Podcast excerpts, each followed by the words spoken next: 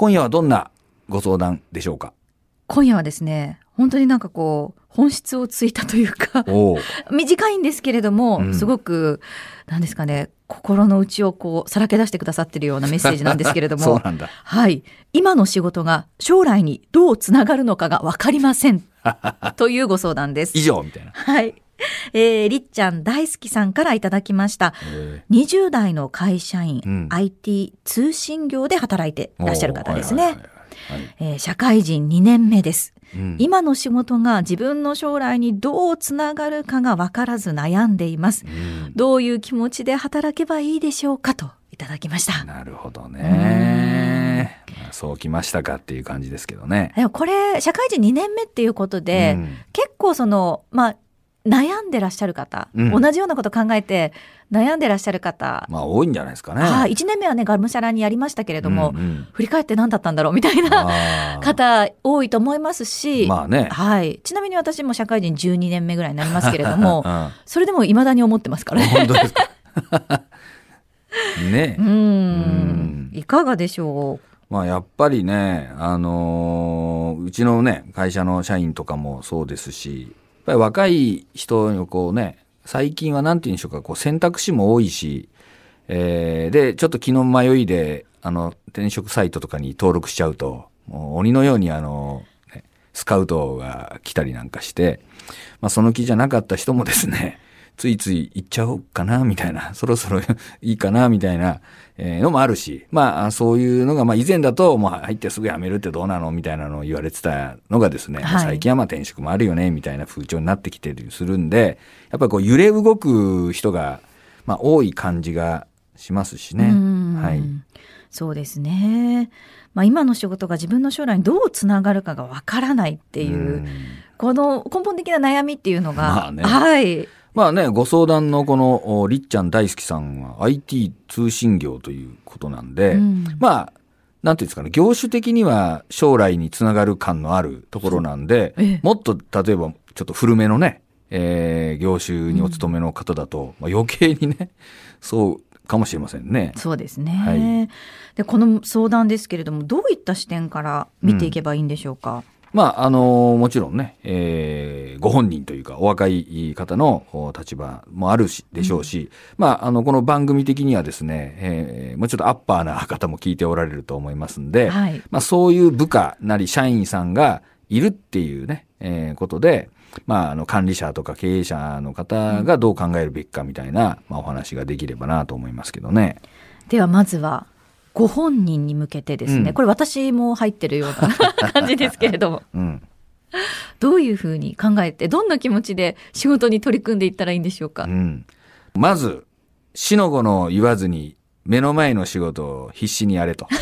いう感じでしょうかね。はい。やっぱりそのどんな仕事でもですね、まあよくあのね、石の上にも3年とかまあ言うけど、まあその3年がどうかはちょっと別にしまして、やっぱりその全体像がやっぱりなかなか見えないっていうかね。うん、えー、で、もちろん将来のこともそうなんだけど、今やっぱり自分がやってる仕事がどういう価値があるのかとか、やっぱ社内の中でどういうこう役割なのかみたいなところもよくわからないうちにですね、まあそれがどうなんかみたいなことばっかり考えて中途半端になっちゃうっていうのが、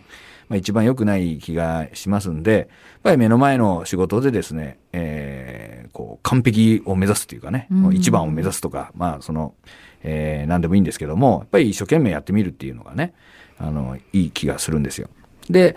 えー、2年目っていうね、えー、キーワードで言いますと、やっぱりこの後輩ができてくるっていうことなんですよね。やっぱり1年目はですね、少々失敗したりとか、あの、上司から怒られたりしててもですね、一番下なんで、てへーみたいな感じで、あの、てへへーとか言って笑ってたら、まあなんとなくお前しっかりやれよ、以上終わりみたいな感じで許されてたところが、今度後輩が入ってきちゃうと、まあ恥ずかしいですよね。そんなことになったりするとね。まあ、というプレッシャーもあったりするだろうと思うんですよ。はい、まあ、そういう意味で言うと、えー、1年目の新人さんももちろんいろいろね、悩みもあると思うんですけども、やっぱり2年目、3年目で後輩からをこう追い上げられちゃうっていうかね、まあ、こうそういうプレッシャーもあるだろうと思うんですよね。で、そういう意味でもですね、やっぱり目の前の仕事で、もう後輩と比べても、やっぱり1年先輩のなんとかさんはやっぱり圧倒的に仕事できるね、と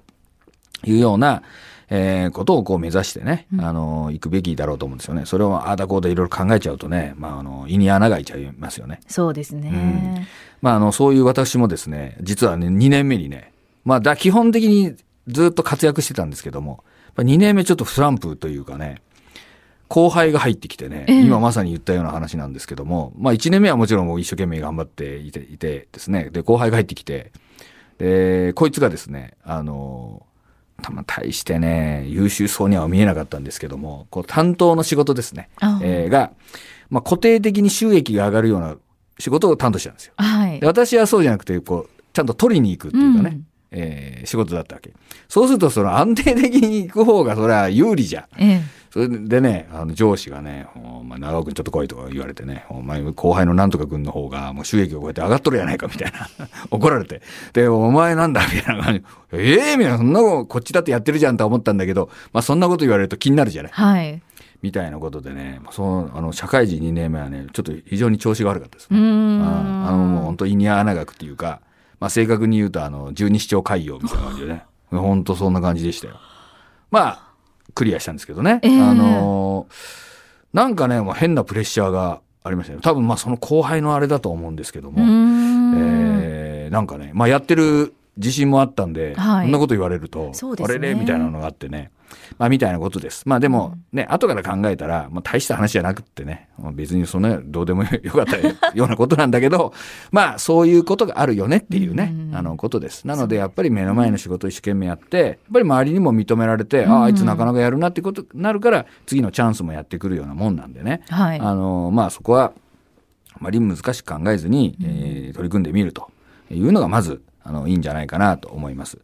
で、えー、そういう、まあ、部下を抱えてる人もね、まあ、いろいろお悩みではないかと思うんですよね。えー、で、今あは、本人には、まあ、白子の考えんだと、まあ、いう話っていいと思うんですけども、やっぱりその上司、先輩、まあ、経営者、という面から言うとですね、やはり、えー、今、自社がやってる仕事、その社員さんがやっている仕事がですね、うん、やっぱり将来どういう、えー、価値があるのかと、どうい、あのー、その人のキャリアにプラスになるのかと。いう話はですね、まあ、しつこいぐらいちょっと言ってあげた方が、ね、まあ、今いいような気がしますね。うん、あのこれキャリアビジョンと言ってるんですけども、やっぱりその人のキャリアが個人としてどうなっていくかっていうことですね。うん、まあ会社としてのもちろんビジョン、ミッションもね、あの次のコーナーでまたやったりしますが、大事なんですけども、やっぱり働く人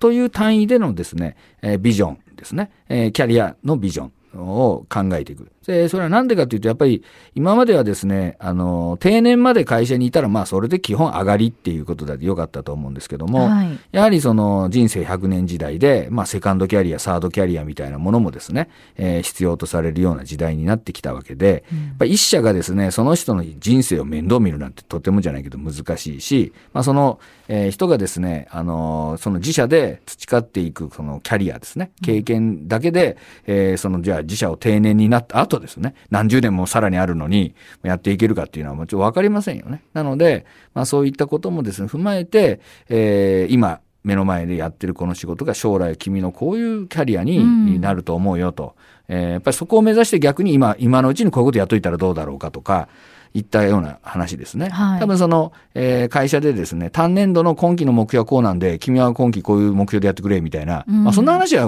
日常的にやっておられると思うんですけども、えー、もっとこう、広いスパンというかね、会社の仕事を超えた、ね。えー、その本人の人生みたいな、うん、えー、スパンでですね、えー、どういう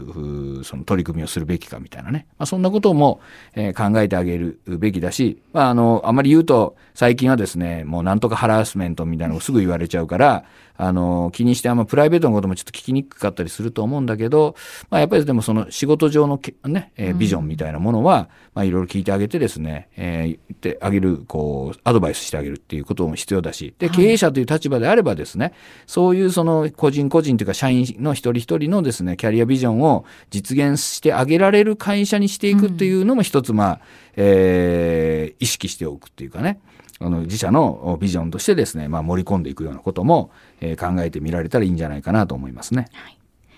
えー、りっちゃん大好きさん、ぜひ参考になさってください。この番組ではリスナーの皆さんからの長尾さんへの相談事を募集しています。経営やマネジメント、ビジネスについての悩みや相談事をお寄せください。これまでに8000社以上のクライアントの経営戦略に携わってきた経営コンサルティングのエキスパート、NI コンサルティング代表、長尾社長から無料でコンサルティングが受けられるチャンスです。ご相談には相談投稿フォームをご活用ください。番組のホームページやポッドキャストのページから入ることができます。また、メールの場合は、ka.joqr.net keiei.joqr.net です。さらに番組のツイッターへのメッセージでもお送りいただけます。番組の中で採用された方には1000円分のクオカードをお送りいたします。